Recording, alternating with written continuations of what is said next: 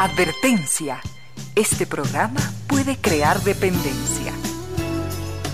Dependencia de la buena música, del comentario oportuno, del momento poético, de las voces que siempre tienen algo que decir. Aquí se unen la música y la palabra, con cierto sentido.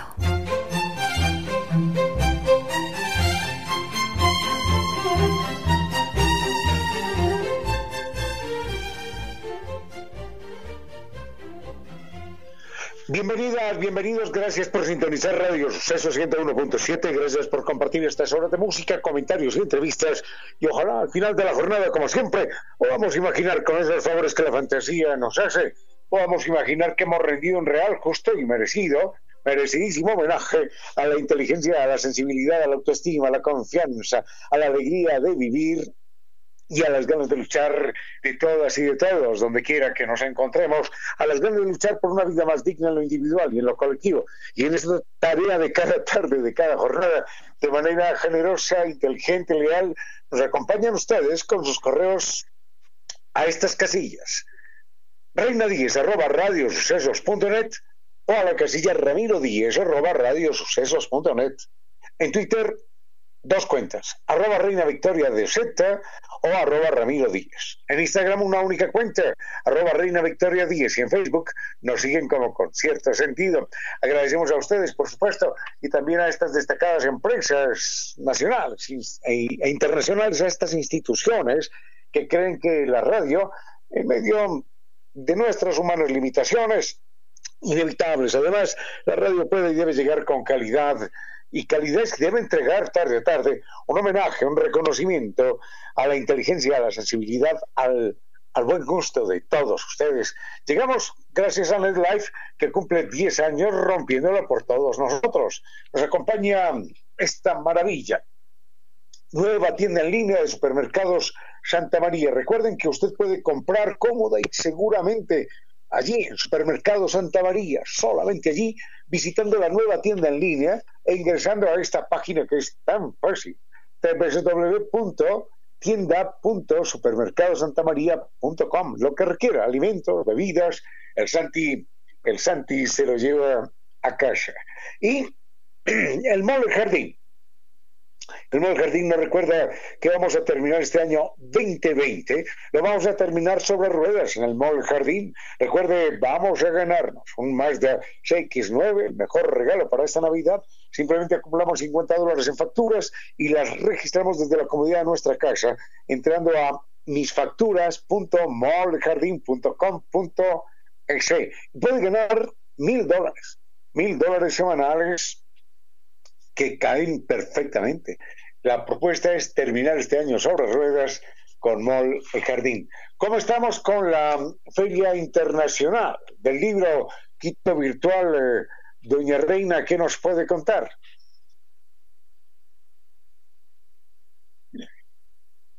Viendo desde otra perspectiva la vida, porque los libros nos permiten hacer un viaje que está colmado de, de sorpresas. También realizamos viajes a lugares insospechados y podemos descubrir esos otros mundos y realidades en la Feria Internacional del, Libro Quito Virtual 2020, que se desarrollará desde este 8 al 13 de diciembre en el sitio web www.filquito2020.com. Están tan solo a un clic de nosotros. Y por supuesto también nos acompaña Doc Chow, porque hemos convertido algo bueno incluso en algo mejor. Purina Doc Chow ahora con Extra Life que es una mezcla especial de antioxidantes, vitaminas y también minerales que ayudan a maximizar la, la calidad de vida de nuestras mascotas. Nuestro perro hace que nuestra vida sea mucho mejor y juntos mejoramos su vida. Purina Dog Chow, juntos la vida es mejor.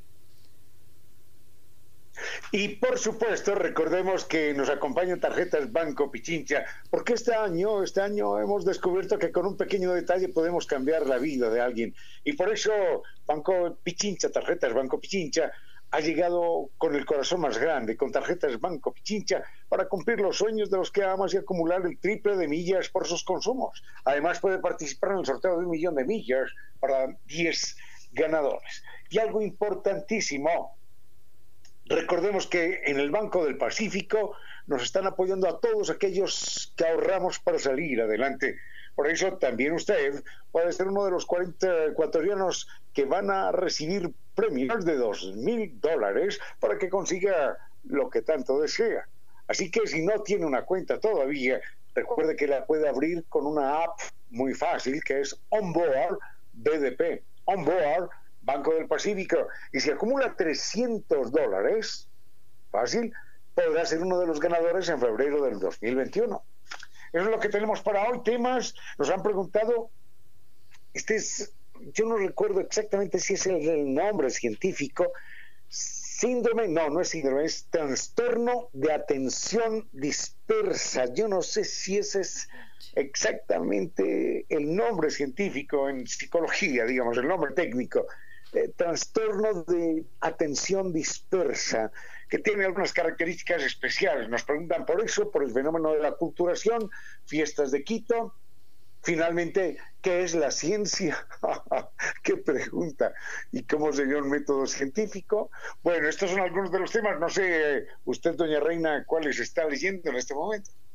Apenas en este momento estamos revisando los mensajes que están escribiendo nuestros queridos amigos que se están conectando ya en este viernes 4 de diciembre de 2020 y lo que vamos a hacer es darle paso al doctor Giovanni Córdoba en controles y enseguida volvemos con sus propuestas, queridos amigos. Con cierto sentido. Muy apreciado oyente de este espacio nos había preguntado por el término la aculturación, qué quiere decir, qué significa en nuestras culturas. Y este es un concepto considerablemente reciente que básicamente lo que hace es hablarnos de este resultado que se da después de un contacto entre diferentes culturas. No se centra tanto en el proceso que viven las culturas antes de crear esta nueva tradición o de apropiarse de algunos elementos de otras culturas, pero en todo caso se centra principalmente en esto, en esta interacción que se da entre culturas como un como un ámbito de estudios. Sobre la aculturación, Ramiro, tal vez podríamos decir que llena un vacío en las teorías antropológicas. ¿O desde qué perspectiva lo vemos? Sí, no, ese es un tema verdaderamente complicado y delicado porque mientras eh, algunas eh, personas desde muchas perspectivas absolutamente válidas eh, se duelen de los procesos de aculturación que finalmente lo que significan es el borrar algunos elementos culturales, en otras ocasiones hay personas que se sienten felices de ser, de ser aculturadas y reclaman de todas maneras aquella condición. Cuando hablamos de aculturación, hablamos, como usted señalaba, de un contacto entre dos culturas. A veces ese intercambio cultural puede darse por osmosis, para utilizar un término biológico científico. Es decir, puede haber un intercambio de aquí para allá, de allá para acá, eh, lentamente, de una manera delicada. Pero a veces ese intercambio eh, no es intercambio, sino que es imposición cultural y es el borrar otras culturas. Por ejemplo, bueno, la historia está llena de esto. ¿eh? Cuando el territorio australiano fue ocupado por los colonialistas, eh, colonizadores europeos, particularmente británicos, entonces los pueblos aborígenes fueron víctimas de un exterminio cultural prácticamente absoluto dentro de lo que se vivió en América, se calcula que éramos unos 80 millones de indígenas, de centenares de culturas, de miles de lenguas que quedaron prácticamente borradas de la faz de la tierra. Sobreviven algunas culturas indígenas, unas pocas culturas de las, de las muchas que hubo en su momento. Y esas culturas entonces se mueven hoy entre dos aguas algunas insisten en conservar lo suyo, en reforzar lo suyo, mientras que otras simplemente se dejan llevar porque el proceso de aculturación en algún momento puede significar también eh, que estos grupos humanos eh, se sumen al modelo de intercambio comercial de lo que llamamos la cultura occidental. Entonces, cambian su ropa, cambian su traje, cambian su forma de hablar o intentan, en fin, y empiezan a asumir los valores de las culturas mestizas. Y el mestizo está nadando entre dos aguas, porque no quiere nunca reconocer su memoria indígena y aspira a ser reconocido, cualquier cosa que eso signifique, como blanco, ¿no? Entonces, eh, el mestizo se mueve entre el, odio que siente el indígena contra él y el menosprecio que siente el que llaman el blanco contra él.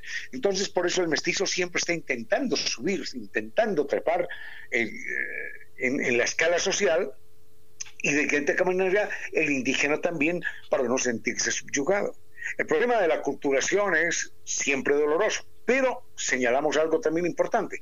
No existe en toda la historia de la humanidad, con absoluta certeza, ninguna cultura que podamos llamar pura. Todas las culturas que conocemos, hasta los guaraníes, por ejemplo, que son culturas supuestamente no contactadas, arrastran elementos de otras culturas. Es inevitable. Eso. Por supuesto que sí. Y también cuando pensamos en este término aculturación que viene del anglosajón, justamente si es que nos centramos en la en cómo está conformado el término, vamos a descubrir que viene de ad, que tal vez nos podría decir que es unión y cultural, es decir, que se está produciendo un roce y que la una sociedad está adoptando un rasgo o un conjunto de rasgos culturales de la otra. Y esto es algo inevitable porque es lo que nos sucede cuando conocemos a otro, cuando entablamos una nueva amistad, de una u otra forma nos apropiamos quizás de un término o de un gesto, de tantas cosas. Y es inevitable cuando se da este encuentro entre entre seres humanos. En este momento vamos a hacer una pausa y continuamos. Tiene que existir alguna luz entre la noche más espesa, algún país desconocido donde no exista la tristeza. Esa luz, ese país, está dentro de usted. Gracias por compartir con cierto sentido.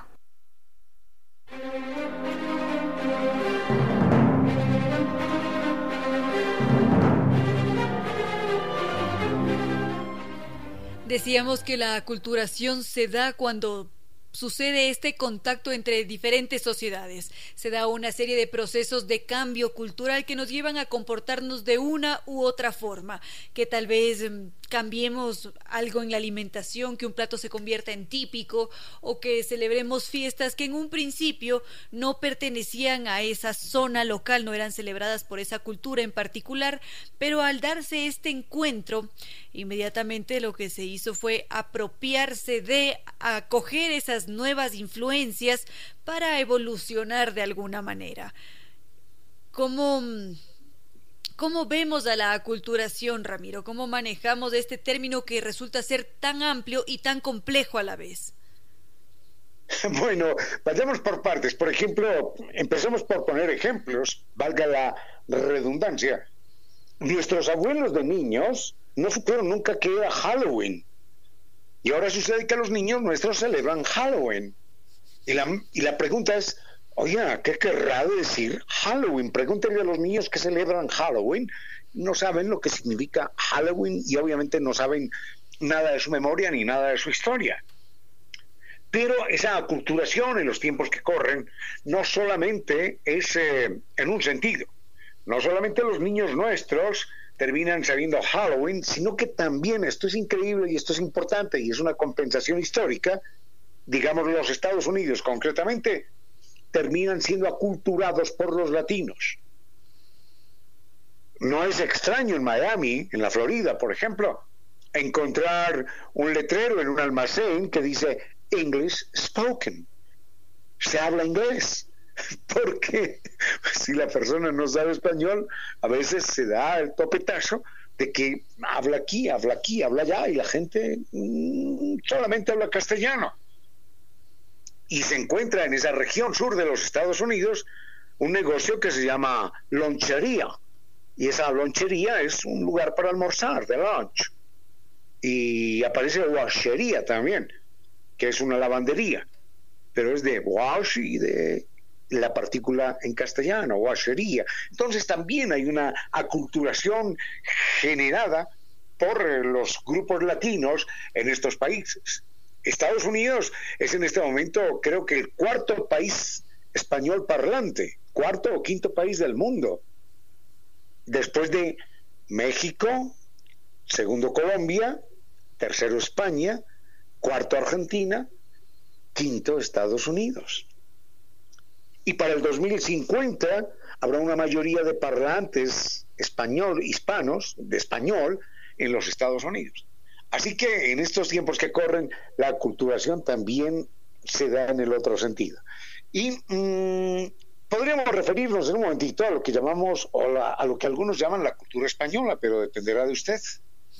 Por supuesto que sí. Vamos a leer también los mensajes que nos llegan de nuestros queridos amigos, así como don Felipe Ramos, y continuamos con la aculturación y la llamada cultura española. Con cierto sentido.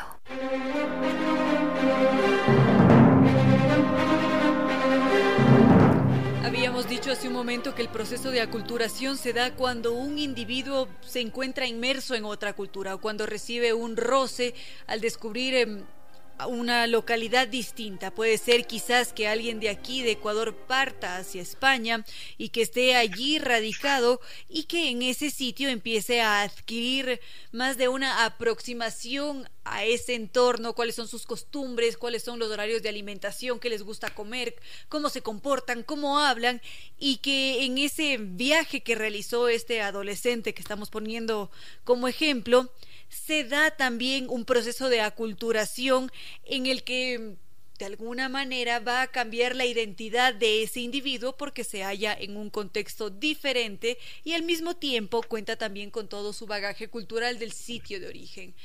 Ramiro, usted iba a hacer referencia precisamente a la llamada cultura española.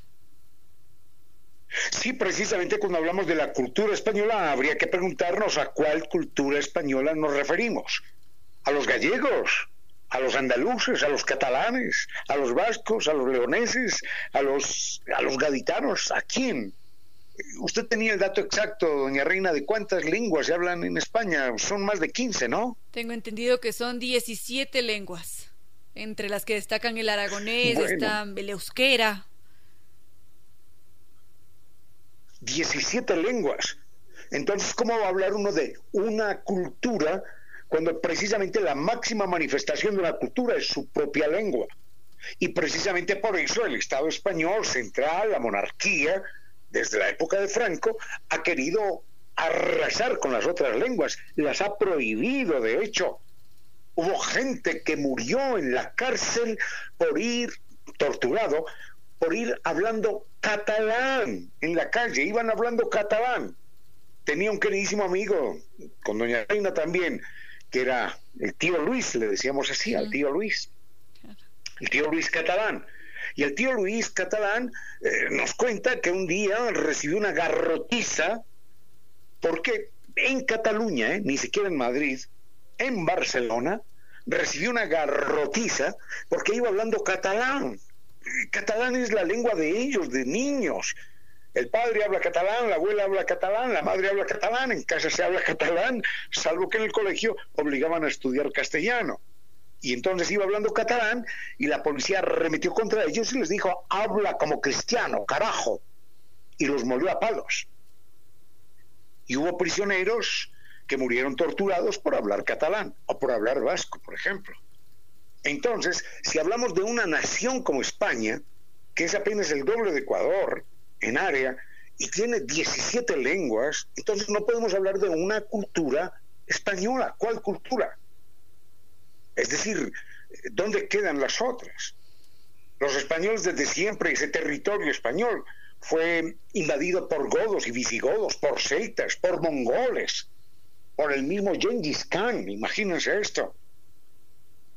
Y hay una, una mancha verde, una mancha verde, que se tiene aquí en el coxis, que algunos llaman la mancha esmeralda o la mariposa y esmeralda verde, que es muy característica de algunas poblaciones indígenas nuestras.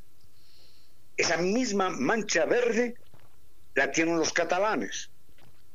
Pero bueno, eso lo podemos comentar enseguida y comentamos algo más acerca de los godos en España. No sé, usted, doña Reina, si tiene algún comentario en particular. Por lo pronto, por lo pronto, si alguien quiere celebrar desde casa la nueva tecnología, entonces que se acerque a esta página www.tienda.supermercadosantamaría.com. Es la posibilidad de adquirir con toda la comodidad, con toda la tranquilidad, todo lo que usted requiera en bebidas o alimentos. Entre, ingrese a esa página. Hágalo www.tienda.supermercadosantamaría.com y va, y va a saber lo que es la comodidad de la tecnología, su servicio de supermercado a casa. El Santi se lo lleva. ¿Algo más, doña Reina? Vamos con música y volvemos con la aculturación. A esta hora, recuerde que una hoguera de libros nunca ha disipado las oscuridades del pensamiento. Con cierto sentido.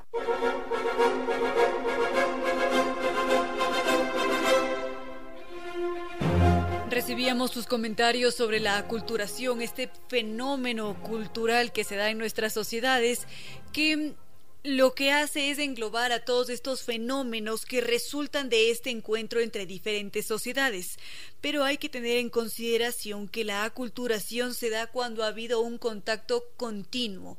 Es decir, si es que nos estamos yendo de vacaciones a Europa a pasar una temporada allí en España, que será tal vez unos 15 días, eso no quiere decir necesariamente que va a darse un proceso de aculturación, pero si es que España se convierte en nuestro sitio de residencia a largo plazo, sí que mm, van a surgir cambios en los patrones de conducta de la cultura original. Eso sería importante tener en mente cuando nos estamos refiriendo al proceso de aculturación. Ramiro también tenía más de un dato sobre la aculturación y ese territorio en el que ya habíamos ingresado, que es España. Sí, solamente quería señalar que cuando hablamos de España habría que preguntarnos de cuál España, ¿no? Si de la España catalana, de la España leonesa, de Castilla, de Galicia, de, la andaluza, de cuál España, de, tantas que en verdad existen. Y habría que recordar, para que nos demos cuenta cómo estamos todos de mezclados, de entremezclados, de influidos, de influenciados unos por otros, que por ejemplo en nuestras culturas indígenas hay una no en nuestras culturas, en las etnias indígenas hay una característica que se llama la mariposa, la esmeralda, la mancha verde, tiene distintos nombres, y es una mancha de color verdoso, como una mariposa, que se da aquí en el coxis, donde termina la columna vertebral.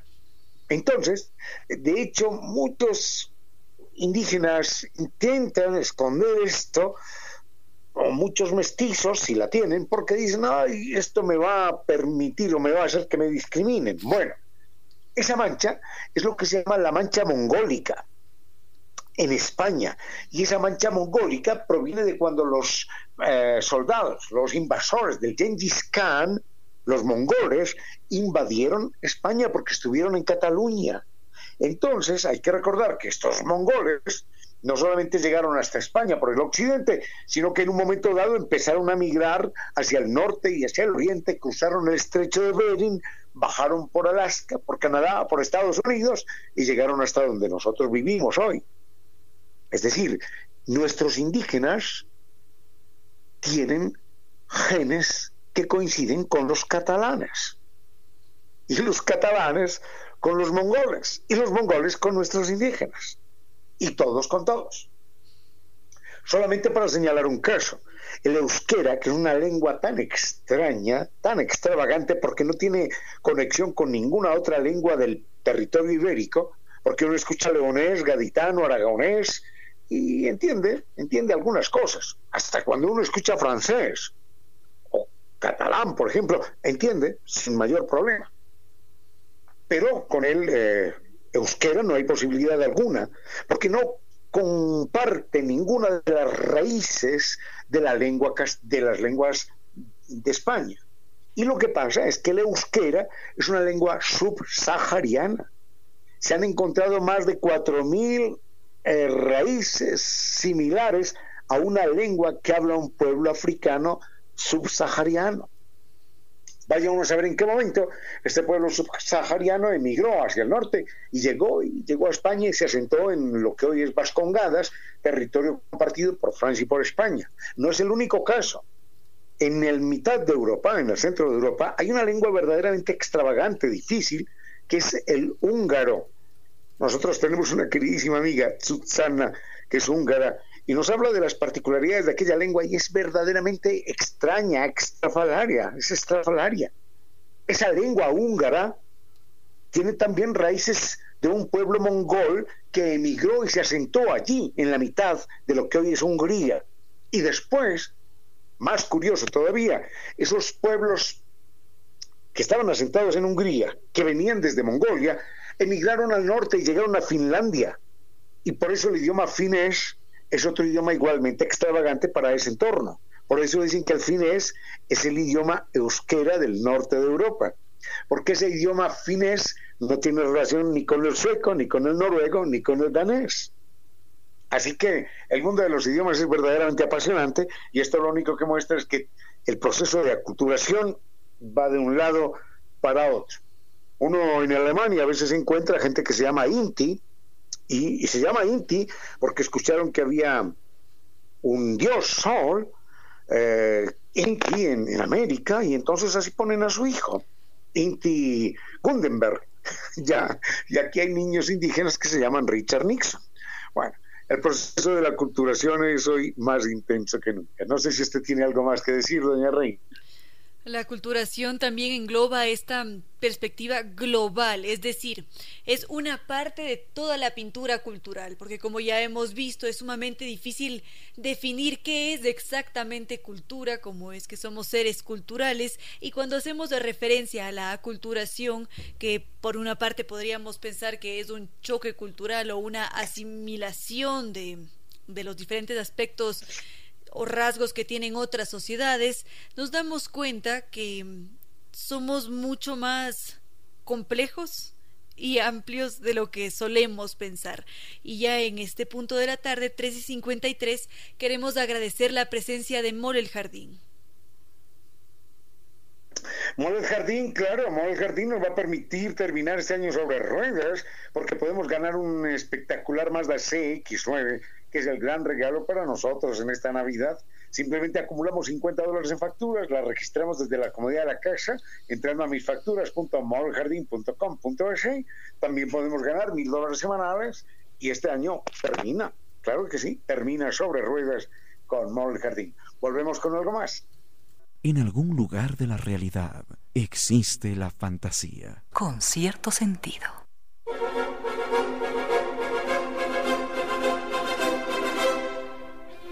Ramiro nos decía que también habían propuesto el tema del TDAH, es decir, el trastorno por déficit de atención e hiperactividad.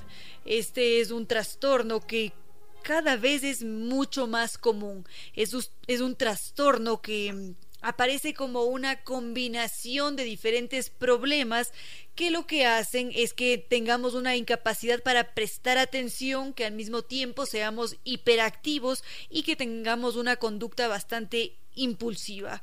¿Qué nos dice la ciencia respecto al TDAH, Ramiro? Parece que las causas del TDAH, yo créame que no recordaba el nombre porque los dientes me lo escriben mal, pero yo sabía a qué se refería. El trastorno de la atención dispersa, se llama realmente trastorno de mm, déficit de atención.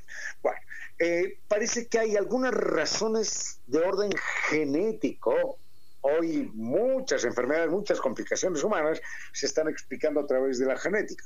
Hasta que un niño se orine o no se orine en la cama, por ejemplo, o que tenga o no tenga tendencia al alcohol o a las drogas o al juego, por ejemplo. Parece ser que hay algunas condiciones de orden genético. También las habrá, por supuesto, condiciones de orden cultural. Es decir, eh, a partir de algunas experiencias en la niñez se crean esos espacios para que algo deje de funcionar como tendría que estar funcionando. Entonces, el trastorno de atención dispersa, que me gusta más eh, porque es más claro, es eh, un fenómeno que afecta a millones de personas en el mundo y particularmente se aprecia más en los niños, lamentablemente, sin que los adultos y aquí quiero utilizar el verbo en, em, plural, eh, sin que los adultos escapemos a eso. Porque eh, entre las, no sé si usted tiene mayores datos, pero entre las características que acusan las personas con el síndrome o con el trastorno de atención dispersa, siempre se me olvida el nombre completo, em, trastorno de... Mm, por déficit de atención e hiperactividad. Eso, eso, eso. El trastorno de déficit de atención e hiperactividad o de atención dispersa se eh, manifiesta a través de algunas particularidades. Por ejemplo, dificultad de la persona para concentrarse en una tarea. Hay personas que no son capaces de concentrarse. En lo que estén haciendo no se concentran, son muy dispersos. Son personas que manifiestan cierta eh, condición de desasosiego. Se mueven nerviosamente, tienen eh, tics con las manos, con las piernas, eh, siempre una ansiedad intensa que no les permite estar relajados tranquilamente. Son personas impulsivas, que toman decisiones sin reflexionar, que dicen cosas sin pensar, sin considerar las consecuencias. Otra condición es la dificultad para completar tareas. Empiezan a hacer algo y no lo terminan nunca lo que fuere, no lo terminan nunca. Y en cualquier momento de ese proceso pasan a otra, a, otra tarea. Y en general son personas extraordinariamente desorganizadas. Eso es lo que eh, se señala a través del síndrome de trastorno de atención dispersa e hiperactividad, de déficit de atención e hiperactividad. Eh, parece que los tratamientos son conductuales, eh, y otros tratamientos también eh, a través de la farmacopea. Yo no sé usted qué sabe al respecto. Sería todo lo que yo le puedo señalar, doña Reina. Más o menos, al parecer hemos leído las mismas fuentes porque contamos con la exacta información, porque mm, se encuentra en el TDAH, TDAH, que entre las causas encontramos a la genética, por una parte, que es decir, que este trastorno podría presentarse de forma hereditaria, también el entorno puede influir, es decir, podría aumentar los factores de riesgo cuando uno está expuesto a determinados estímulos durante su infancia, pueden hacer que uno sea mucho más propenso a desarrollar TDAH. Y por otra parte, están siempre presentes los problemas durante el desarrollo es decir, que tal vez se produjo alguna alteración en la formación del sistema nervioso central en un momento que era fundamental, que esto más adelante derivó en un TDAH. Y esto en algunas ocasiones lo que puede hacer es afectar nuestra vida cotidiana, porque cuando nos referimos al TDAH puede disminuir el desempeño escolar o laboral, podemos sufrir más de un problema con la ley, podemos estar en el desempleo, Mm, esto sí que puede afectar nuestros comportamientos sociales y afortunadamente Claro que existen formas de tratarlo, por supuesto, siempre hay que acudir a donde un especialista que será quien dé las, mejores y las mayores instrucciones. Y a las 4 de la tarde queremos aprovechar para agradecer la presencia de Banco del Pacífico en este espacio con cierto sentido. Por supuesto, el Banco del Pacífico nos recuerda que podemos, en este momento, podemos llegar muy lejos si ahorramos, porque el Banco del Pacífico está dispuesto a premiarnos con dos mil dólares y cada uno de nosotros puede ser uno de los 40 ganadores si es que, en efecto, ahorramos 300 dólares en el Banco del Pacífico. Podemos abrir una cuenta de ahorros en el Banco del Pacífico. Es muy fácil, la aplicación BDP, Onboard BDP. Así de fácil, Onboard BDP, Onboard Banco del Pacífico. Abrimos la cuenta, dejamos allí, acumulamos 300 dólares y en febrero del 21, y hasta que llega, en febrero del 21 podemos ser uno de los mm, ganadores de 2.000 dólares para que tengamos aquello que estamos soñando, que estamos deseando. Con cierto sentido.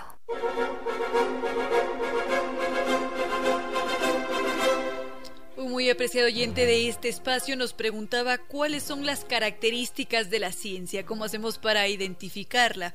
Y existe algo magnífico entre nosotros seres humanos y es que tenemos esta necesidad constante de buscar el conocimiento, de alguna manera enriquecer a la naturaleza, el espíritu, conocer y comprender todo el entorno que nos rodea. La ciencia es una actividad importantísima de nuestras sociedades porque cada vez que aplicamos la ciencia, estamos buscando mejorar nuestra condición, nuestro medio natural y artificial para nuestro propio beneficio, además de ser felices con esta deslumbrante y asombrosa información que provee, porque a partir de todos los estudios, investigaciones, experimentos que se pueden hacer en la ciencia, podemos llegar a la comprensión del mundo, podemos descubrir otros ámbitos o realidades es decir, que estamos produciendo nuevas ideas que nacen de esa investigación científica y esto es magnífico. Ramiro, ¿cómo caracterizaríamos a la ciencia? La ciencia es la gran maravilla a la que ha tenido acceso el ser humano, es la gran creación del ser humano, porque es la manera de que el universo se explique a sí mismo a través de nuestra inteligencia. En el cosmos los seres humanos somos absolutamente insignificantes, somos nada, nada, menos que nada. Pero nuestra inteligencia es tan caprichosa y portentosa que es capaz de explicar inclusive el cosmos completo. La comparación no es exacta, pero imaginemos que hay una pulga en la mitad de la cancha del estadio de liga. Y esa pulga, nacida hoy, es capaz de explicar a través de estudios que ella realiza cómo fue que se hizo el estadio y cómo se construyó la ciudad de, de Quito y es capaz de contarnos la historia de Newton y de Aristóteles, esa pulga que nació hoy. Y es, y, es capaz de contarnos que en el Polo Norte hay pingüinos y hay eh, otros animales eh, en cualquier parte del mundo y que hay jirafas, aunque no, no las hayamos visto, pero lo demuestra científicamente. Si una pulga hiciera eso y fuera capaz de decir, miren lo que escribió el Quijote, y aquí está el texto del Quijote, el, texto de Cervantes, uno diría, pero esta pulga, ¿cómo, ¿cómo puede saber tanto? Bueno, de idéntica manera, el ser humano es muchísimo más pequeño que esa pulga y ha descubierto más cosas que las que podría descubrir aquella pulga portentosa. Todo como consecuencia de la ciencia. Y la ciencia es fundamentalmente un método científico que primero detecta un problema, primero se hace una pregunta porque eso es lo bonito de la ciencia. La ciencia no está llena, no está llena de respuestas, sino llena de preguntas. Son más importantes las preguntas que nos hacemos que las respuestas que construimos. Por ejemplo, si lanzamos un objeto hacia arriba, el objeto sale disparado, hay un momento en el que alcanza velocidad cero y empieza a caer. Esto lo hemos visto desde, desde la noche de los tiempos. Pero nunca nadie se preguntó esto. ¿Por qué de repente cae una manzana de un árbol? ¿Por qué? Nadie se preguntó nunca esto. ¿Por qué la luna gira alrededor del sol? ¿Por qué? Nadie nunca se preguntó esto. Pero Newton se preguntó y encontró la respuesta. Utilizó un método científico y en el método científico, por ejemplo, uno de los elementos importantes es este se pueden establecer hipótesis. Una hipótesis es una propuesta de explicación. Pero si se encuentra en un solo caso que no funciona, esa hipótesis queda descartada. Quiero poner un ejemplo. Ahora, un ejemplo no dice nada, pero quiero poner este. Si en algún momento alguien viene y nos dice, he descubierto que todos los números sumados dan mil y tengo la prueba. Entonces esa persona nos puede poner mil ejemplos. Y nos dice, 500 más 500, mil. 900 más 100, mil. 800 más 200, mil. ¿Se dan cuenta? Mire, ¿cuántos ejemplos? 999 más 1, mil. 3 más 997, mil. ¿Se dan cuenta? Todo, todo demuestra que todos los números sumados dan mil. Eso significa, en lógica, que todos los ejemplos no demuestran nada. Pero un contraejemplo derrumba una hipótesis. Porque si yo le pregunto a la persona, ¿y uno más tres? Ah, uno más tres, no, uno más tres sí nos suma mil, ¿no? Entonces, un solo contraejemplo derrumba un millón de ejemplos. Eso es muy bello. Es muy bello en la lógica y es muy bello en la ciencia. Entonces, cada vez que a uno le argumentan con que es que siempre tal cosa, basta encontrar un contraejemplo y recordarle que un contraejemplo acaba con todos los ejemplos que se puedan imaginar. Entonces, es obligatorio, si se busca la verdad, buscar otra hipótesis. Hasta ahí nada más lo que tendría que señalar y el tema realmente se hace inagotable y es particularmente bello. Qué importante es eh, precisamente experimentar, probar, que los datos que sean recolectados para comprobar una teoría que vengan desde el empirismo, es decir, que sean comprobables y mm, y también algo muy bello aquí es que se acojan diferentes teorías que a veces nos pueden resultar un tanto descabelladas y que de esas mismas hagamos grandes descubrimientos.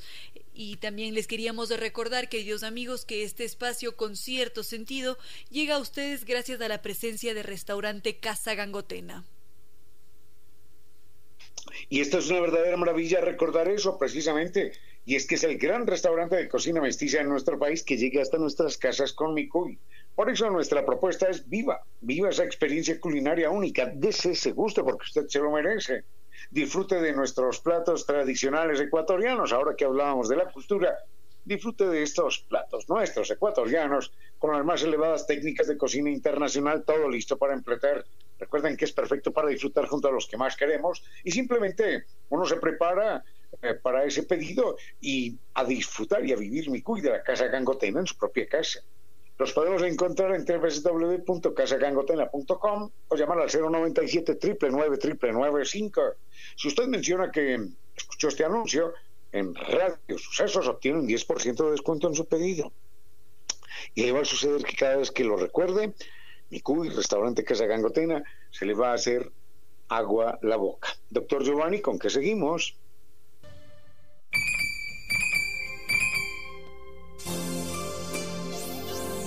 Me gustaría mirar todo de lejos, pero contigo. En pocas palabras, la poesía dijo, Me gustaría mirar todo de lejos, pero contigo.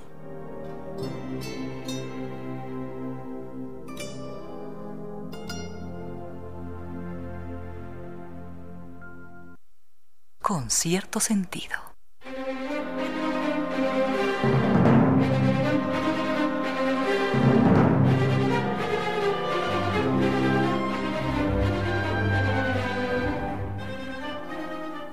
Revisábamos sus preguntas, queridos amigos, y nos decían si es que es posible en algún momento de esta actualidad encontrarse con un zombie.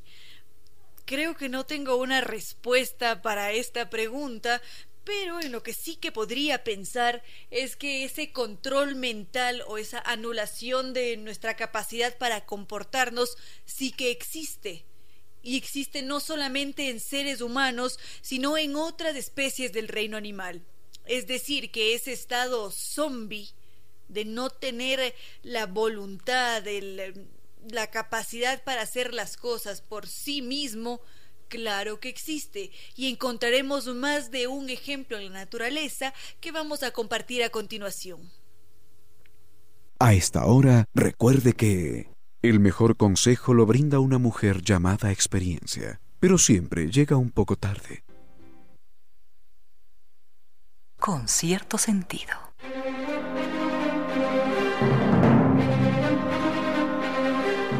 Nos preguntábamos si es que es posible aparentar ser zombies o tener una especie de control mental nuestro, es decir, involuntario, por algún elemento en particular. Nos escribía don Andrés Martínez y él nos decía que a él claro que le pasa, que es el celular quien lo controla mentalmente porque a veces se da hasta con un poste cuando está caminando por escribir en el celular. Pero la naturaleza en cambio nos dice que claro que es posible que otros organismos controlen nuestra mente. Y muchos de nosotros diremos, ¿cómo es esto posible? ¿Realmente existe el control mental de un organismo? Y claro que sí se ha demostrado que hay bacterias capaces de controlar el comportamiento de otros animales. Si es que viajamos hasta Papúa Nueva Guinea, nos vamos a fijar en las hojas.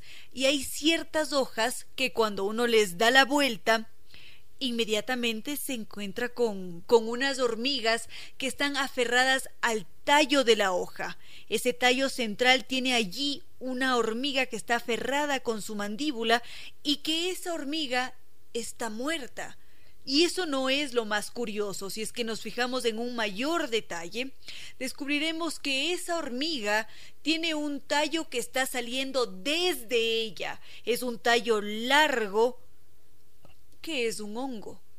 Ese hongo que está allí saliendo de la hormiga es capaz de controlar la mente de esa hormiga.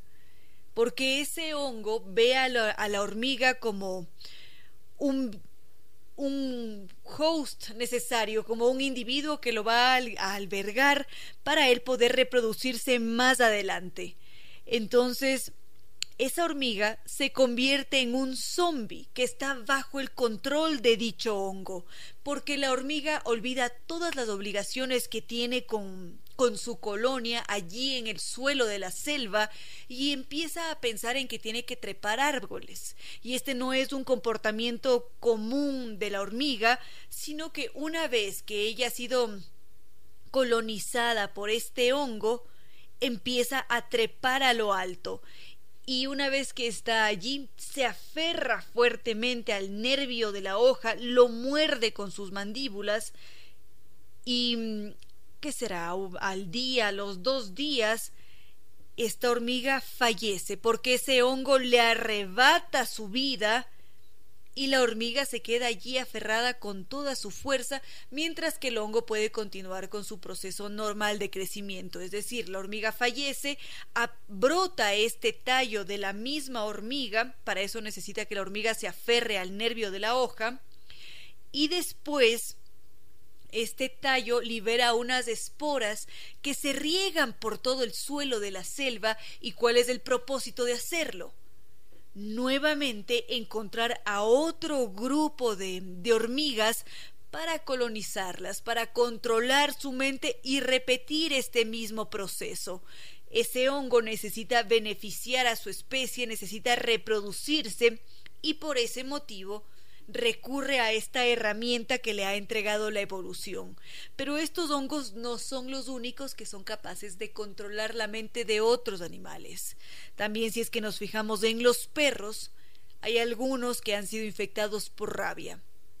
Y el comportamiento de esos perros cambia de forma radical porque a como de lugar buscan pelea, buscan morder a otro perro, atacar siempre. ¿Y por qué lo hacen? Porque tienen allí a ese virus que los está controlando.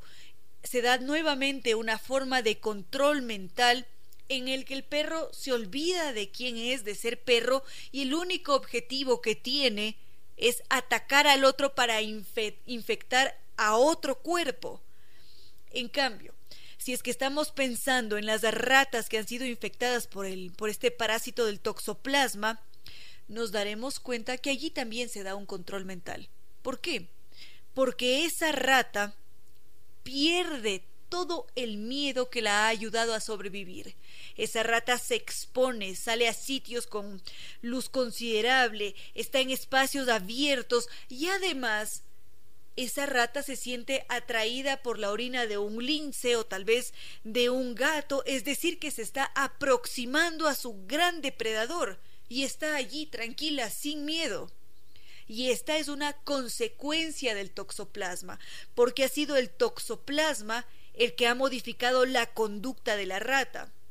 Y un caso adicional, en cambio, que se da en los insectos, es la existencia de este parásito es un gusano que una vez que se alberga en el insecto, hace que el insecto se suicide.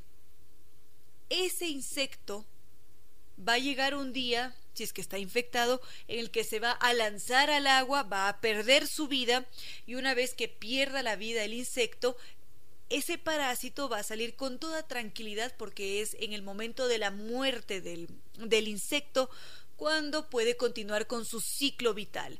Entonces, si es que nos referimos a la naturaleza y a los zombies, aquí hemos encontrado unos cuantos casos de zombies en las hormigas, en otras clases de insectos, en las ratas, también en los perros. Y ahora, ¿qué sucede con los seres humanos? Doctor Córdoba, ¿usted cree que en efecto podemos ser zombies? ¿Existe el control mental? Aquí hay desconcierto, hay dudas. ¿Y ustedes, queridos amigos, qué piensan al respecto? Estamos aquí en redes sociales y correos electrónicos leyéndolos. Nuestros correos, ramiro díez, arroba radiosucesos.com, no, radiosucesos.net o reina díez, arroba radiosucesos.net. Redes sociales, concierto sentido, Twitter, arroba ramiro díez o arroba reina victoria dz, Instagram, arroba reina victoria díez. Los estaremos leyendo, queridos amigos.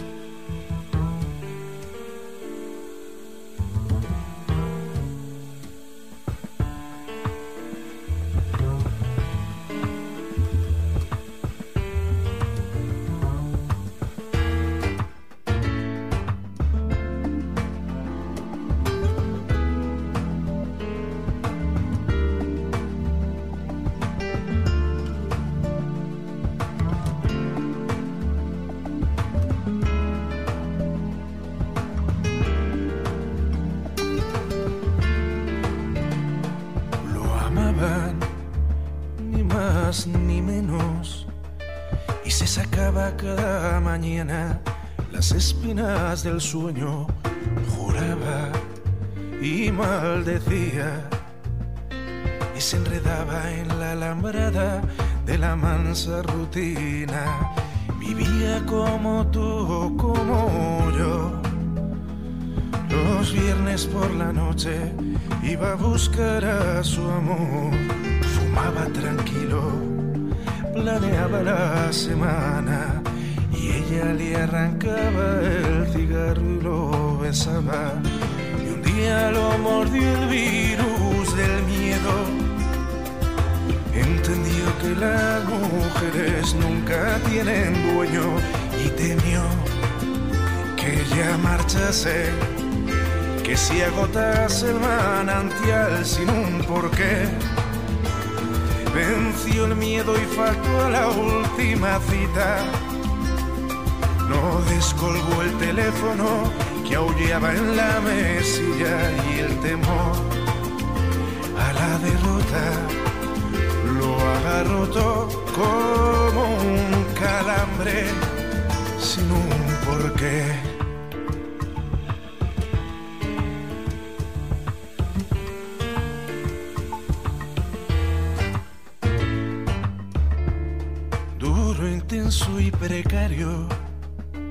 Se enfrentaba cada día al oleaje en el trabajo y una mañana la cobardía lo paralizó en la puerta y no entró a la oficina. Volví a despertar y empezaba el periódico como tantos por detrás y hoy sintió la noche del planeta y su desastre. Tuvo miedo y decidió no salir a la calle. Y ahí lo tienes encerrado en casa, temblando como un niño, sellando las ventanas para no ver ni escuchar, sentir, notar la vida está yendo fuera. Por miedo a sentir miedo fue a la cama. Como una oruga se escondió y envuelto entre las mantas se durmió. Hizo humo el sueño y se olvidó del mundo por miedo a despertar.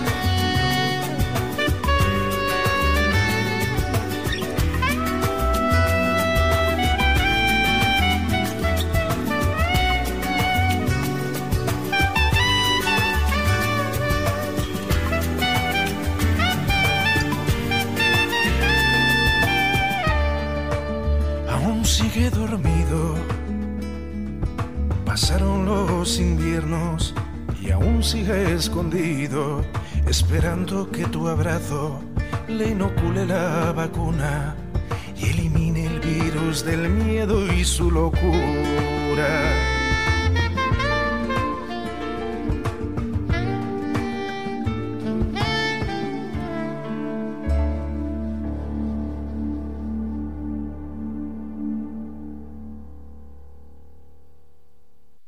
Cierto sentido. Queridos amigos, recordemos que este espacio con cierto sentido llega hasta ustedes gracias a la presencia de Doc Chow, porque hemos convertido algo bueno incluso en algo mejor. Purina Doc Chow ahora con Extra Life, que es una mezcla especial de antioxidantes, vitaminas y también minerales que ayudan a maximizar la calidad de vida de nuestras mascotas. Nuestro perro hace que nuestra vida sea mucho mejor y juntos mejoramos su vida. Purina Doc Chow, juntos la vida es mejor. Ahora recibíamos mensajes de nuestros queridos amigos don Andrés, don Eric, que nos preguntaba si es que es posible considerar que un ser humano es un zombi cuando está sonámbulo. Podríamos quizás, solo quizás, considerarlo en un pequeño porcentaje, pero en las conductas humanas también se produce el control mental y casi siempre vienen de la mano de los microbios, porque son varios los microbios que necesitan de un de otro organismo que los ayude a mantener su vida, como habíamos visto en el caso del toxoplasma, bueno, que también necesitan maneras para reproducirse, también en las en las hormigas y este hongo que las ataca, hay diferentes microbios, bacterias, parásitos que se han dado sus formas evolutivas para sobrevivir. Y si es que ya entramos en el mundo de los seres humanos y el control mental, nos daremos cuenta impresionantemente que también es posible, que claro que es posible que un microbio altere nuestra conducta de una forma radical. No recuerdo si es que este caso se había dado en Canadá o en Estados Unidos, pero había esta muchachita de 18 años que estaba a punto de rendir exámenes de la universidad. Todo parecía normal, como muy corriente, ella se reía, estudiaba, una vida apacible y estudiantil. Cuando de repente ella pasó de la normalidad a la agresividad, a no querer comunicarse con otros, a presentar inhibición sexual, y esto asombró a toda la familia y a sus amigos porque no podían comprender por qué le había sucedido esto. ¿Por qué en cuestión de cinco días ella había pasado de ser una muchacha alegre a una persona retraída? Inmediatamente lo que hicieron los especialistas fue recetarle un tratamiento antipsicótico y lo que resulta aún más impresionante y desconcertante es que esta muchacha cambió totalmente su conducta, se agravó la conducta antisocial, se hizo mucho más agresiva, más violenta y a esto se sumaron problemas gastrointestinales. Ella vomitaba, tenía malestar estomacal y esto preocupaba a todos los especialistas porque cómo era posible que ese tratamiento antipsicótico le causase semejantes consecuencias. Por una parte se podría considerar que sí, que eran los, los efectos secundarios del tratamiento, pero no tenía mayor sentido que esto estuviese agravando su conducta. Entonces, ante tal desconcierto, los profesionales de la salud decidieron realizarle una biopsia cerebral y cuando recibieron los resultados de esa biopsia, todos se quedaron desconcertados, porque descubrieron que había un microbio en su cerebro que era el responsable de ese cambio. Esta muchacha de 18 años había sufrido de la enfermedad de, de Whipple, que es una infección rarísima. Es extremadamente extraña encontrarse con ella y está provocada por una bacteria que, que lo que hace es modificar la conducta de su portador. Y adicional a esto están los malestares gastrointestinales, que tal vez uno puede perder peso, tal vez a uno le puede dar dolor abdominal y flojera, y esos son los principales síntomas. Es más, se diagnostica esta enfermedad cuando se detectan los malestares gastrointestinales. Pero aquí el clarísimo ejemplo, y que no es el único, también afecta al cerebro. Y esto nos quiere decir claramente que existe una relación entre esos intestinos y el cerebro. Hay infecciones que van de la mano, que pueden estar afectando únicamente a nuestros intestinos, pero que en forma paralela también están afectando a nuestro comportamiento, conducta, conexiones cerebrales y muchas veces no se presta atención a estos detalles. Existe esta tendencia a restarles importancia cuando tal vez sí que deberíamos poner mayor atención si es que allí algo nos está diciendo la ciencia. Enseguida podríamos ver algo más sobre este tema.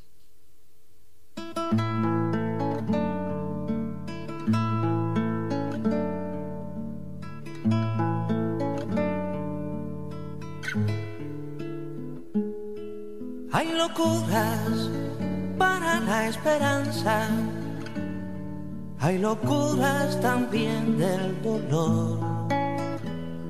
Y hay locuras de allá donde el cuerdo no alcanza, locuras de otro color. Hay locuras que son poesía, hay locuras de un raro lugar hay locuras sin nombre, sin fecha, sin cura, que no vale la pena curar.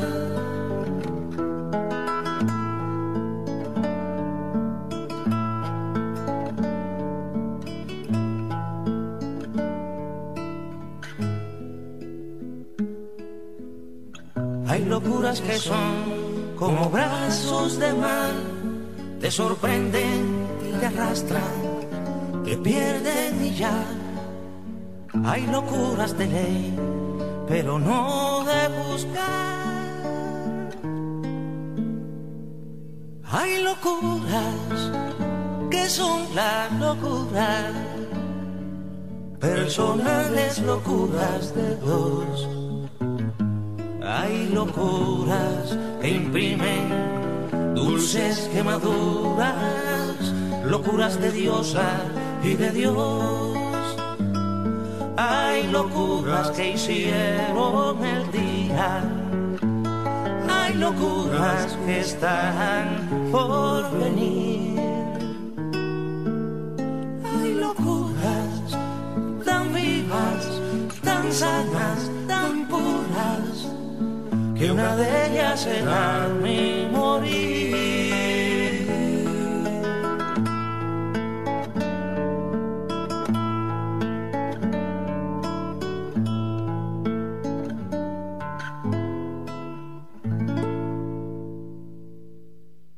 Que existir alguna luz entre la noche más espesa, algún país desconocido donde no exista la tristeza. Esa luz, ese país, está dentro de usted. Gracias por compartir con cierto sentido.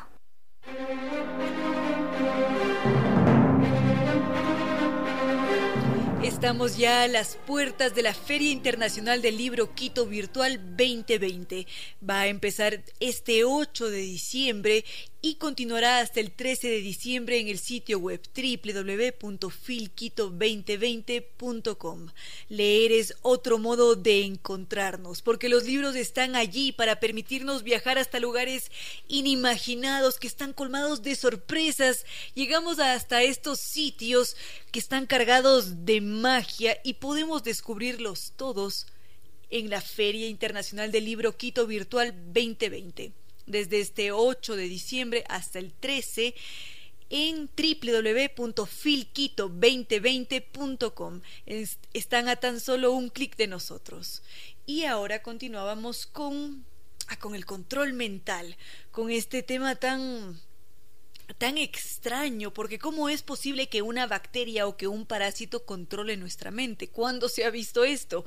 Pero la ciencia nos dice que claro que sí, que hay más de un caso en el que se ha descubierto que un parásito o que un virus hizo que un determinado individuo cambiase totalmente su conducta y que fuera una persona irreconocible.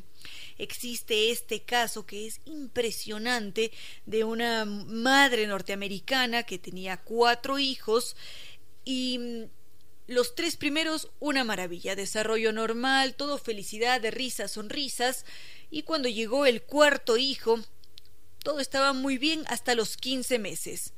Cuando este niño cumplió 15 meses, le descubrieron una grave infección en el oído, pero era muy extraño porque él no había presentado señales aparentes de una infección, no tenía fiebre, no tenía malestar, sino todo lo contrario, él quería jugar, se mantenía bien con los hermanitos, entonces era raro. ¿Qué fue lo primero que hicieron los especialistas? Recetar antibióticos. Durante 10 días este bebé de 15 meses tuvo que consumir los antibióticos y no hubo cambio. El líquido se mantenía allí en su oído. El médico resolvió otros 10 días más de antibióticos para ver si es que había alguna mejoría. Tampoco sucedió. Esto desconcertaba a los médicos, principalmente a su pediatra. Decidió recetarle una bomba de antibióticos que atacaban a diferentes grupos de bacterias y esto le parecía un poco desmedido a la madre. Ella decía que no era lo correcto entregarle tantos antibióticos a un bebé de 15 meses. Los médicos insistieron contra la voluntad de la madre porque decían que eso era lo que había que hacer y mm, lo más desconcertante es que el bebé empezó a enfermarse aún más. Ese bebé empezó a presentar molestias estomacales, durante un mes tuvo que prolongar estos tratamientos y luego ya no solamente tenía molestias estomacales, sino que su comportamiento también empezó a cambiar. Durante el primer mes los padres solían bromear y decir nuestro bebé parece un borracho porque se tambalea y se ríe, probablemente la infección está disminuyendo, se siente mejor y por eso la risa.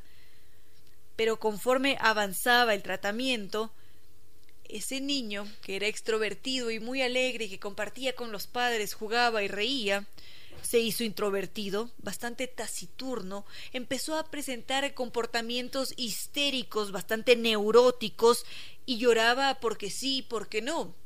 Esto preocupó aún más a su madre, que decía, comencé con un bebé enfermo y ahora tengo un bebé muy enfermo.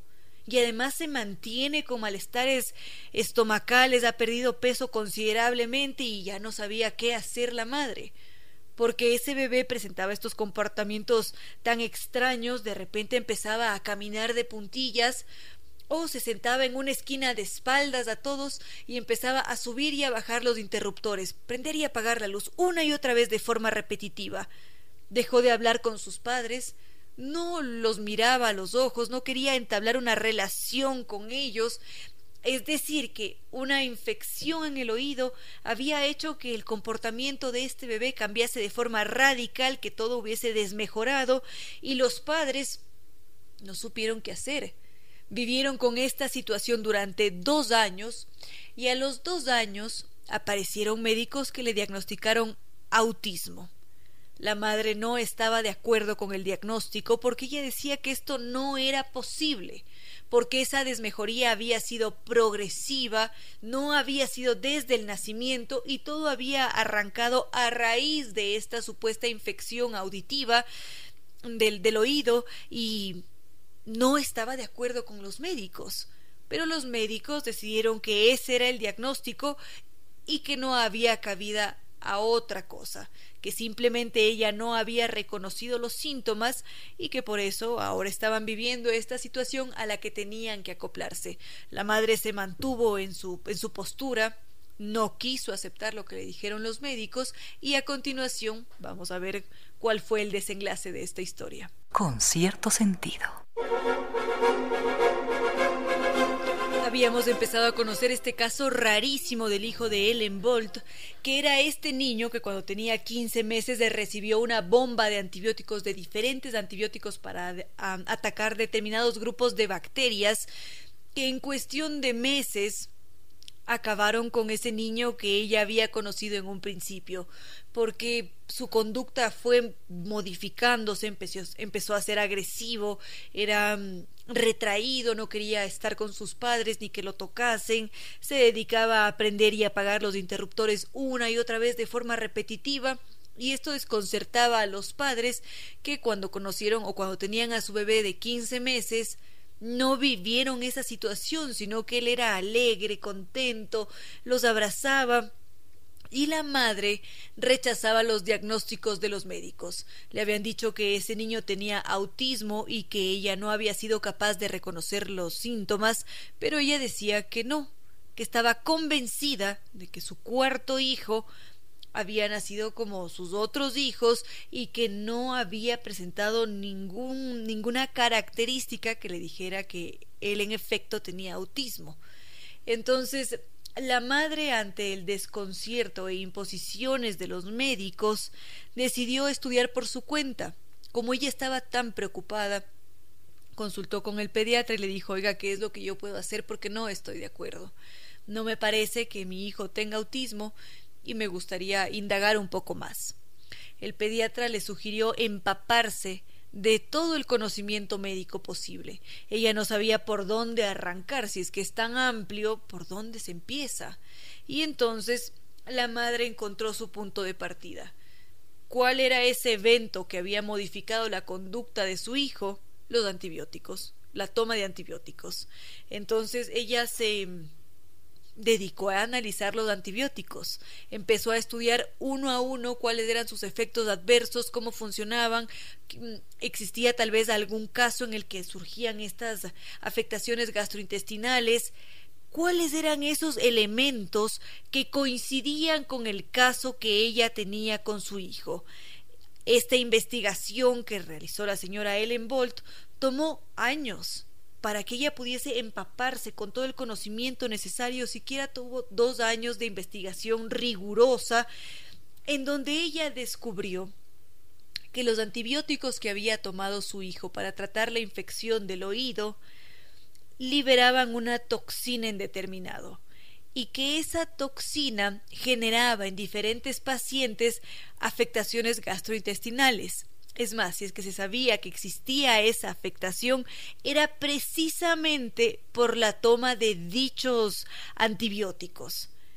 Entonces, esta infección estaba acabando con las conductas y con el bienestar de determinados individuos.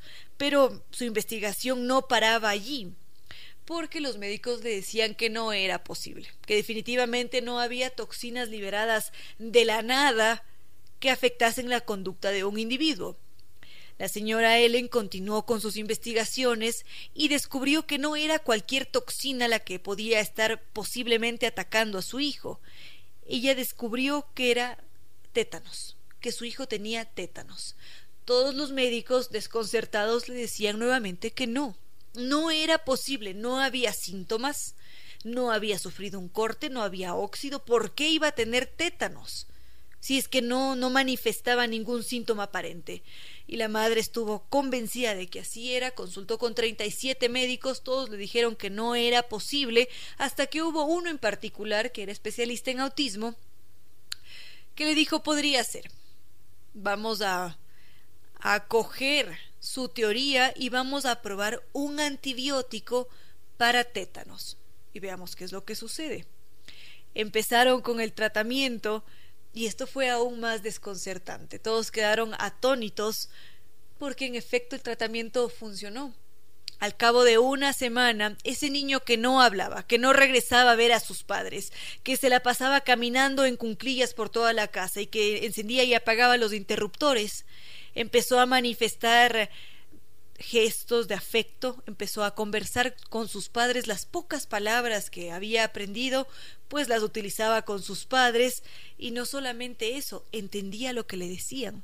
Antes él era él rechazaba cualquier grado de entablar una conversación o de comprensión y a partir de este tratamiento él empezó a comprender, a interactuar con los otros. Esto era algo asombroso, nunca antes visto.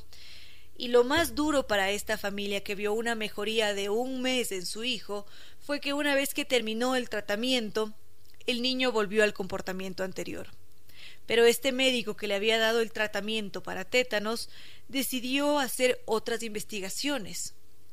Agarró un grupo de control, diez niños con autismo, diez niños que no presentaban autismo, y mm, descubrió que estos niños cuando recibían el tratamiento para tratar a los tétanos cambiaban su comportamiento. Había una especie de regresión, desaparecían ciertas características que se veían en el autismo, y esto era asombroso para la ciencia, porque si bien es cierto, estaban aquí dando con una luz, con una pista que antes no la tenían. Esto no quería decir que ellos estaban buscando una cura, ni lo que estaban haciendo era comprender el trastorno del espectro autista. Y esto de aquí, evidentemente, dio pie para otras investigaciones en la materia que podríamos ver a continuación.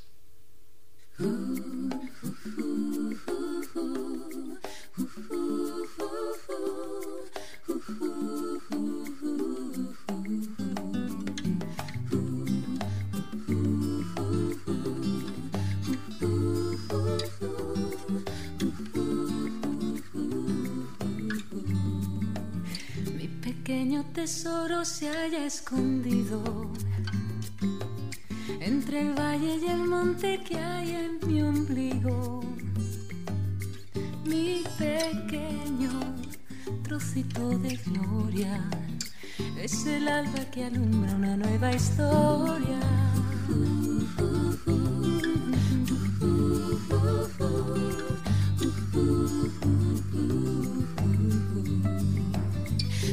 Pequeño tesoro quiere ver cosas y por él me despliego como una rosa. Mi pequeño trocito de vida es un ángel que viene a mí de puntillas. Ay, ay, ay,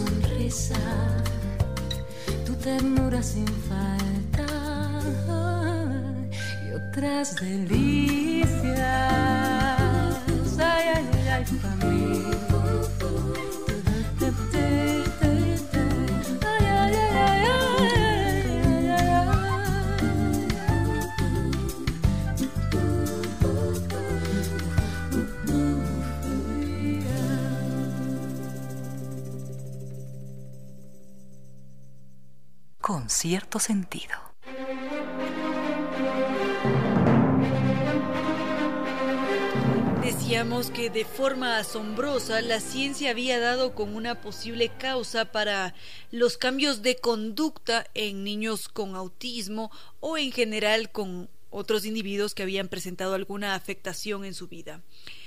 nos estábamos apegando a este caso de Ellen Bolt, que fue esta madre que se dedicó a estudiar de forma incansable por qué su hijo que cuando ya estaba realizando esos estudios tenía ya dos años, había modificado de forma drástica su conducta, porque de la noche a la mañana le habían detectado autismo sin que ella se hubiese dado cuenta desde los inicios. Esto la desconcertaba considerablemente. Ella siempre atribuyó que ese cambio que se dio en su hijo fue principalmente por esa bomba de antibióticos que recibió, como todos eran tan variados, tan dañinos para el cuerpo, algo sucedió en su organismo que terminó por afectar a su cerebro.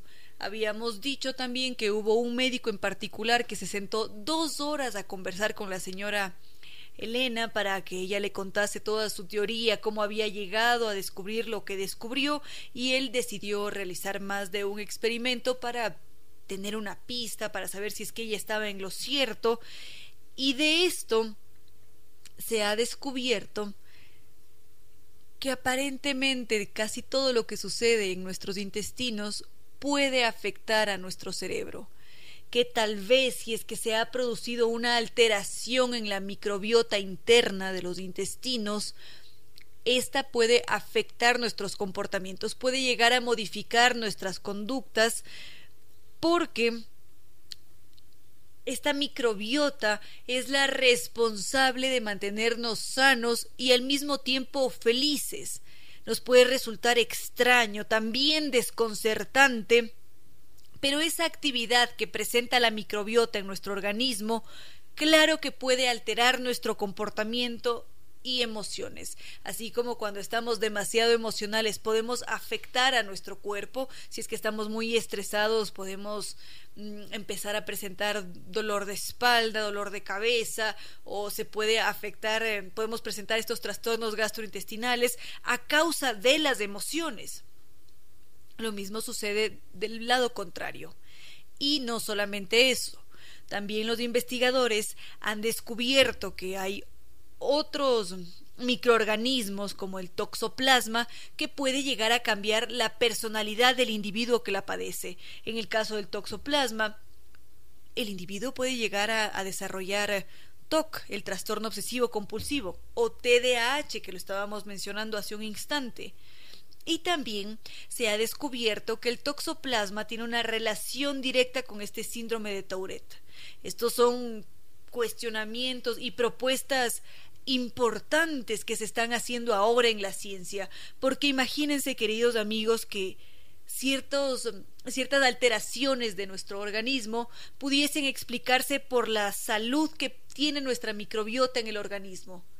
Si es que todo se explica desde los intestinos, ¿quién lo diría? Resulta asombroso y esto es algo que repetimos con considerable frecuencia, ya será la ciencia la que nos confirme o, amplíe estas teorías en los años a venir, porque seguramente los investigadores continuarán indagando, descubriendo nuevas bacterias, nuevas formas de alteración que podrían explicar el porqué de varios males del siglo XXI y de otros también.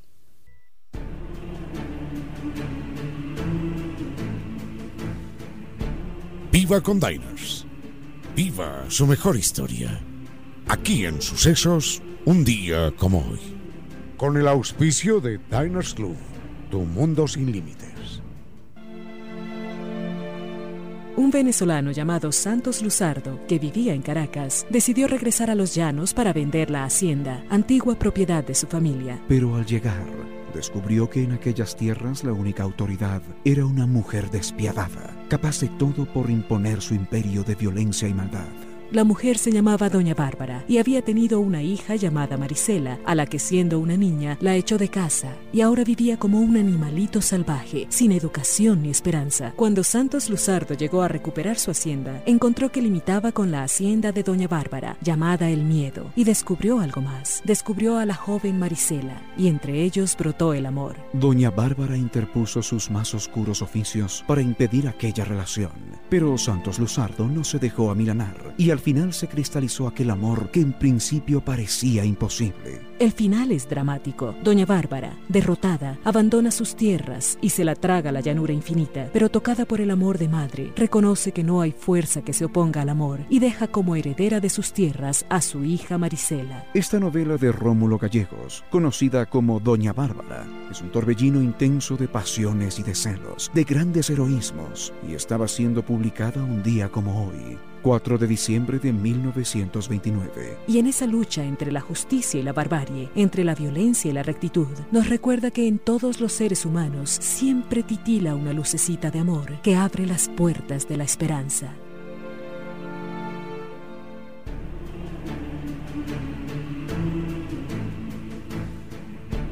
Viva con Diners. Viva su mejor historia.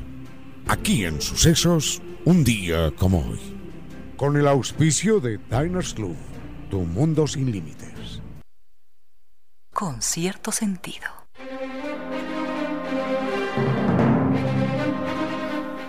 Desde hace algún tiempo atrás hemos visto de forma preocupante cómo la violencia se ha incrementado en las sociedades y dentro de los hogares. Es impresionante cómo esta es una problemática que continúa vigente a pesar de tener más de un esfuerzo que intente garantizar la no violencia. Nos encontramos con diferentes formas de violencia, algunas pueden ser hacia el patrimonio, otras pueden ser hacia los individuos, algunas son de carácter sexual, psíquico, físico, y esto resulta alarmante, porque desde siempre entre esos objetivos que debería tener la humanidad está el respetar al otro, respetar toda su integridad y los derechos. Si es que hacemos referencia a la niñez, desde el año 1990 hay toda una convención sobre los derechos del niño que garantiza que se respeten sus derechos y que no se den casos violentos dentro del seno familiar o en la escuela o en cualquier ámbito. La violencia es alarmante. No debería existir si es que somos seres humanos tan conscientes, tan capaces, tan inteligentes, ¿cómo es posible que nos dejemos mm, consumir eh, o poseer por un arranque de ira que nos lleve a atacar a otro individuo, a afectar a otra persona que queremos bastante o que no la conocemos? Cuando hablamos de violencia, hablamos de un problema actual que ha incrementado y que todos a como de lugar buscamos erradicar. Esta tarde nos acompaña Lisa Markovitz. Ella es directora y fundadora del proyecto No Más en Ecuador y es presidente y cofundadora de la Fundación Pa Arriba de Estados Unidos. Lisa también es un ser humano muy sensible. Ella es compositora, cantante, escritora, comunicadora, en fin. Lisa es activista por los derechos humanos y está aquí esta tarde precisamente para ampliar este tema de la no violencia, de la búsqueda de la no violencia y como Fundación para arriba también está allí actuando. Bienvenida a este espacio, Lisa Markovitz. Muchísimas gracias, qué gusto estar aquí. El gusto es nuestro. La no violencia.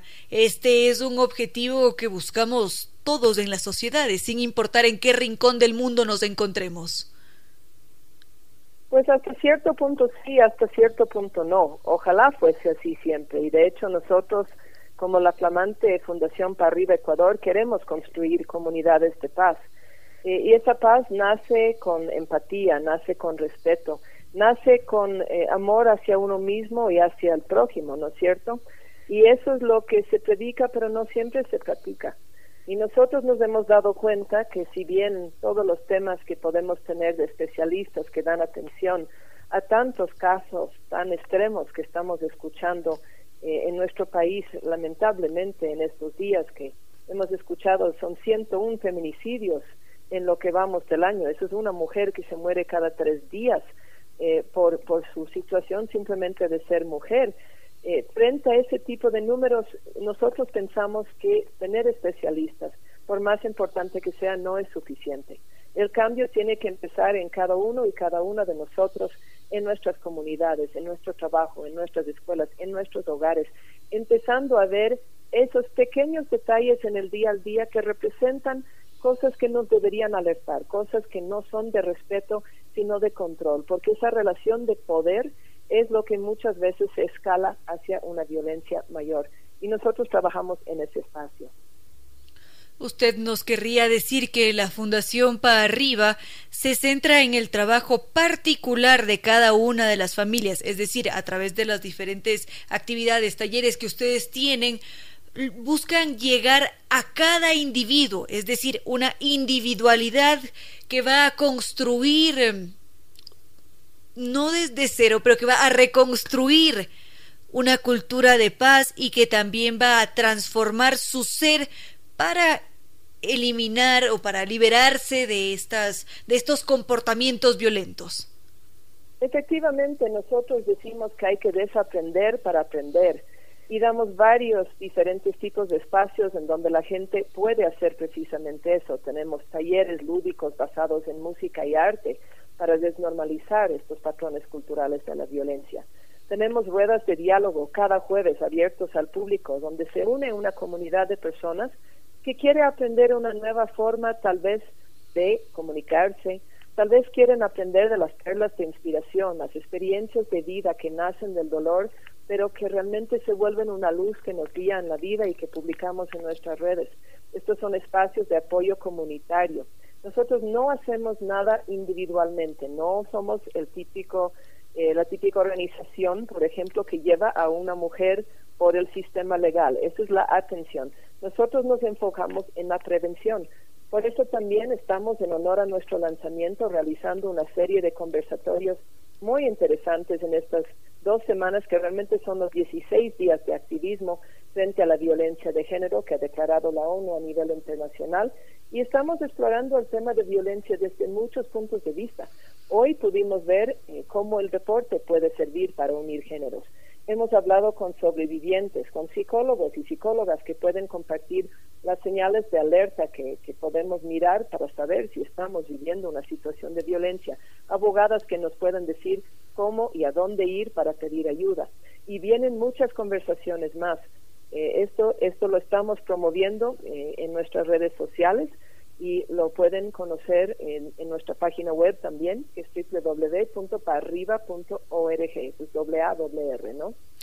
Muy bien esto. Nos decía que Fundación Para Arriba está trabajando con las comunidades rurales, es decir, que ustedes ya vienen realizando un trabajo desde hace cuánto tiempo con la ruralidad.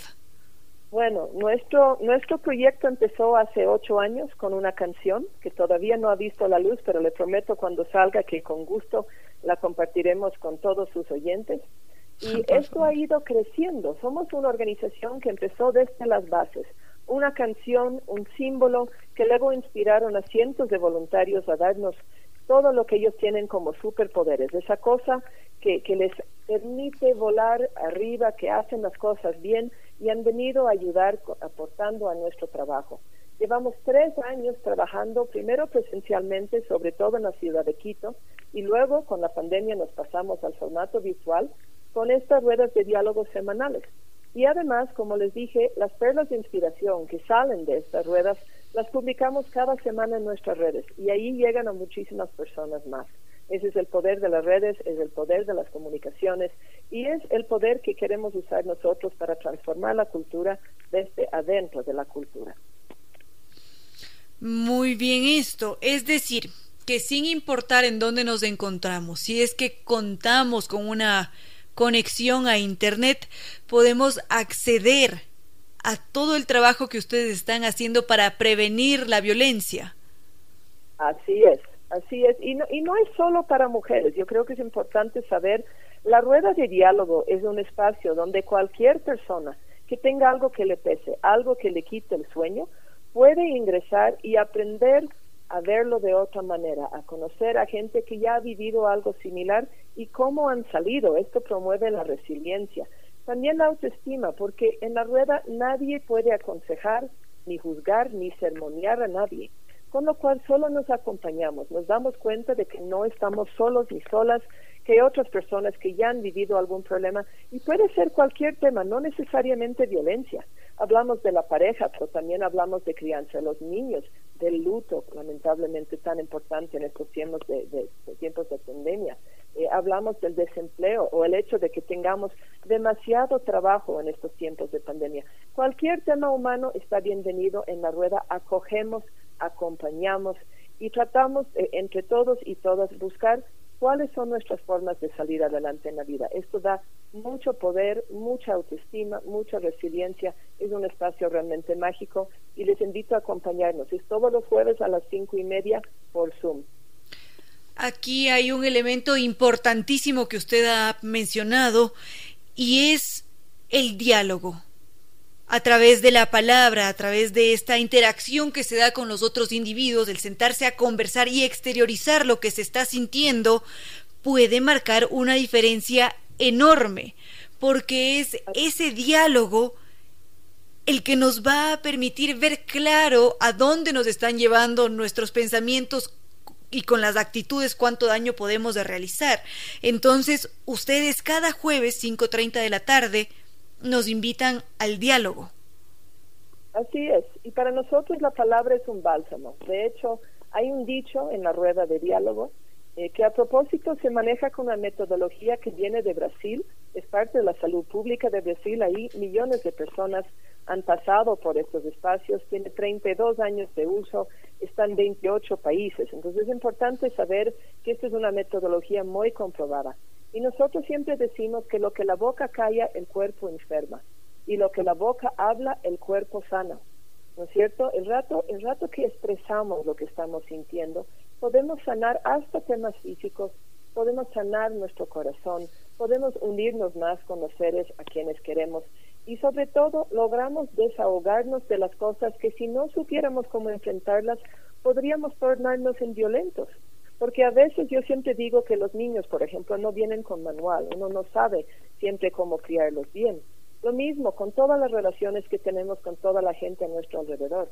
Si algo me estresa, si yo no sé cómo comunicarme, cómo dialogar con las personas a quienes yo quiero, y recordemos que la gran mayoría de la violencia contra las mujeres en el país es con parejas o exparejas. Entonces ahí hay una relación de personas que en algún momento se han querido pero llegan a un punto en que no saben cómo manejar el estrés de la vida o los celos o, cualquier otro tema. Aquí en la rueda aprendemos otras maneras de conversar las cosas antes de que lleguen a ese punto de violencia. Lo nuestro es un trabajo de prevención, de educación, de concienciación y cuando es necesario derivación a especialistas, porque la rueda acoge mucho y puede ayudar en la gran mayoría de casos, pero a veces sí necesitamos el apoyo de especialistas también y ahí derivamos.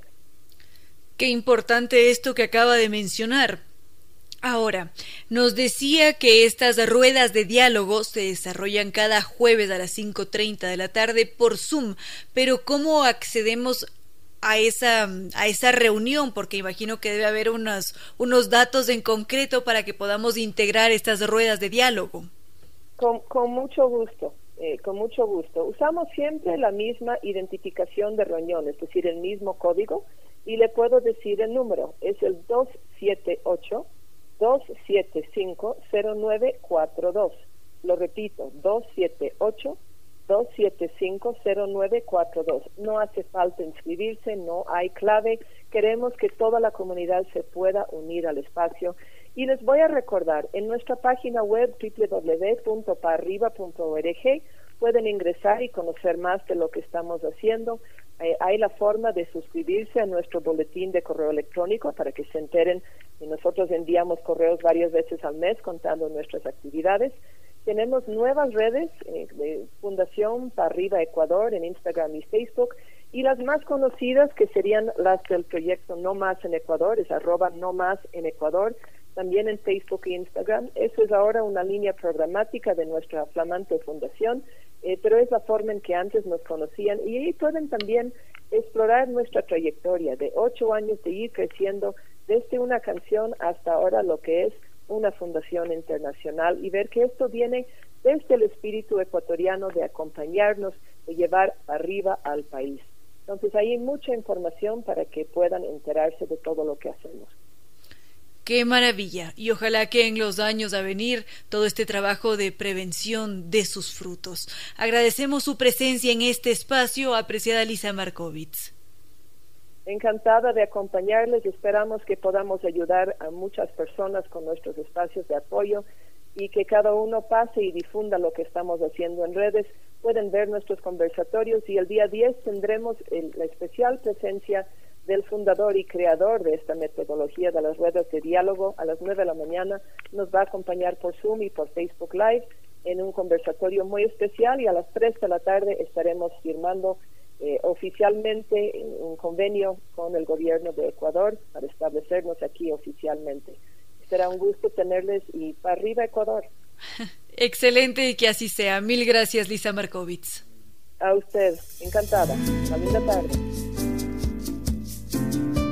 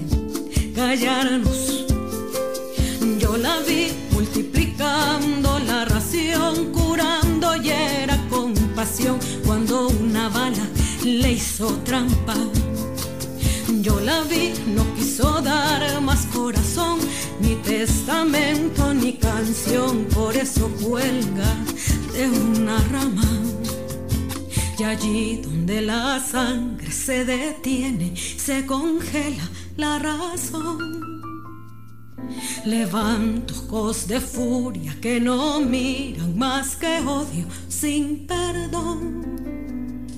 Y al filo de un tragante, un sucio corazón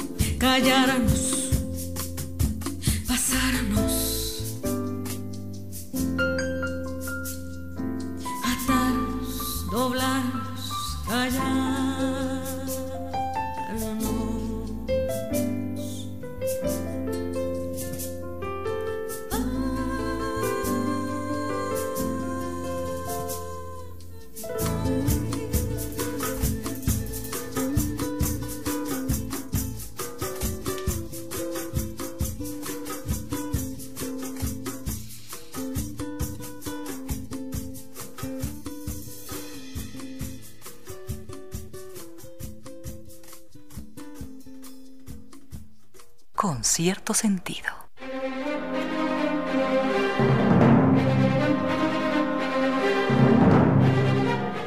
Hemos llegado ya al final de este programa de viernes 4 de diciembre de 2020. Son las 6 de la tarde y hemos estado aquí gracias a nuestros gentiles y leales auspiciantes. Gracias a Doc Chow porque hemos convertido algo bueno incluso en algo mejor. Purina Doc Chow ahora con Extra Life, que es una mezcla especial de antioxidantes, vitaminas y minerales, ayuda a maximizar la calidad de vida de nuestras mascotas. Nuestro perro hace que la vida sea mucho mejor y juntos mejoramos su vida. Purina Dog Chow, juntos la vida es mejor. También hemos llegado hasta ustedes gracias a la Feria del Libro Quito, porque leer es otro modo de encontrarnos con nosotros mismos y con otros mundos, con otras realidades, con sitios insospechados, y los podemos descubrir todos en la Feria Internacional del Libro Quito Virtual 2020.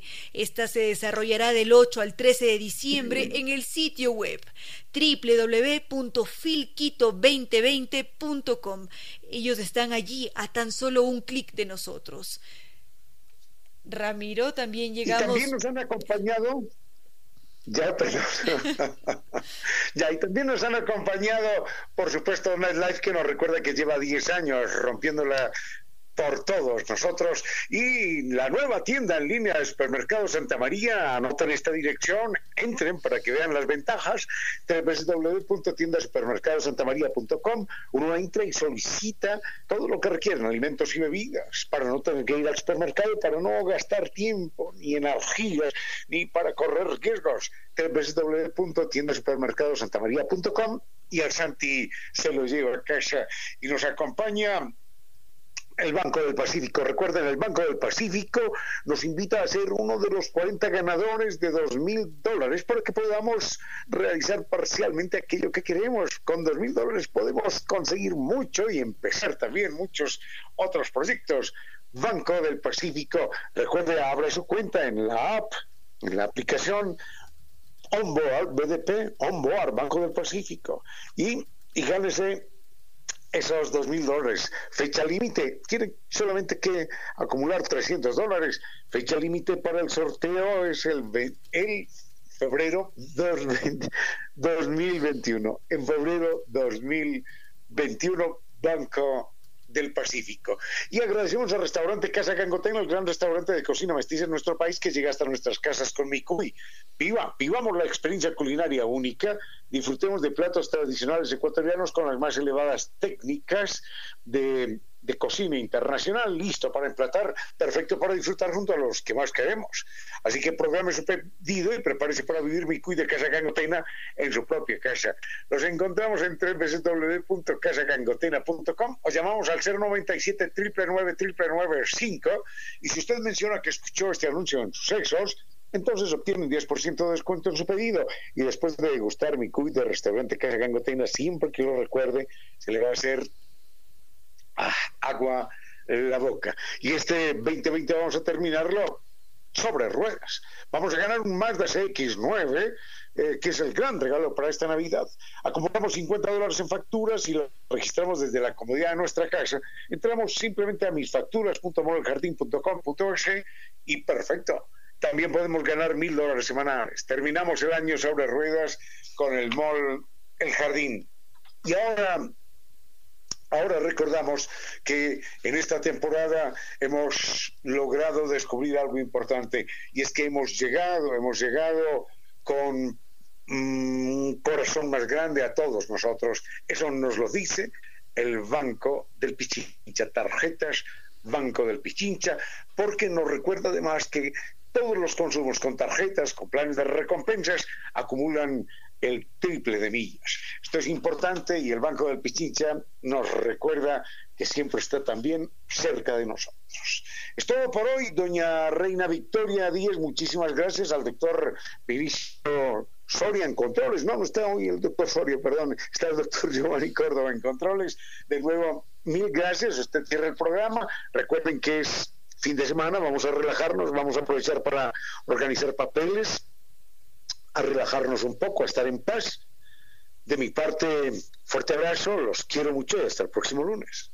Gracias Ramiro, gracias por supuesto al doctor Giovanni Córdoba con su excelente selección musical y a cada uno de ustedes queridos amigos que tarde a tarde nos acompaña, que lo hacen desde su hogar, desde su trabajo, desde el trayecto que están realizando en el automóvil o desde su rincón del mundo. Muchas gracias queridos amigos por estar. Hemos llegado ya al final de esta semana y tenemos feriado.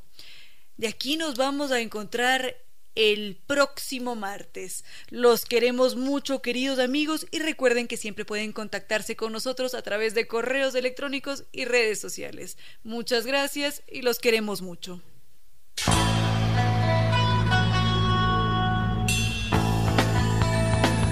Si como dicen es cierto que en la vida no hay casualidades, piense, ¿por qué escuchó usted este programa? Tal vez escuchó aquello que necesitaba o tuvo la sospecha de esa luz dentro de su propio ser. Una gota de agua, un corazón que late, una semilla en su memoria, un remanso en medio de sus prisas, una voz que aliente su esperanza, una pluma para sus alas. Algo de eso hemos querido ser. Aquí, en concierto sentido, con Ramiro Díez. Y Reina Victoria Díez.